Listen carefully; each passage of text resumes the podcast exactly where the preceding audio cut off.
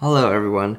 So, yesterday in Ontario, there was a pretty big snowstorm, and the snow wasn't actually that bad, but there was a lot of uh, wind, and as a result, it just felt really cold outside.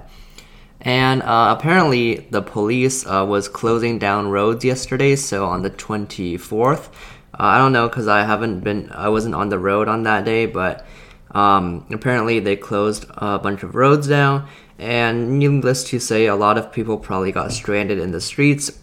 And there was one pretty cool story about 50 uh, ish people who got uh, trapped in a Walmart, and all of the staff, instead of uh, shooing them out, they uh, sort of just took the supplies inside the Walmart, like air mattresses and food and uh, I don't know, toys, and kind of allowed them to stay there for the night. Actually, I think two Walmarts did this. And so at that time, basically, a bunch of people were just um, on the road, and uh, one of them was even on a long distance drive from Ohio, which is in the United States, to um, a place in Upper Ontario. And so they were doing a long distance drive, and they just stopped at a Walmart. And then when they came out, the police said they closed all roads, and they were basically trapped inside the Walmart.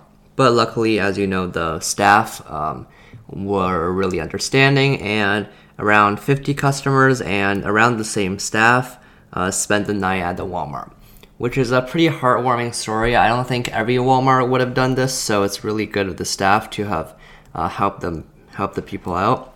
Uh, goodbye.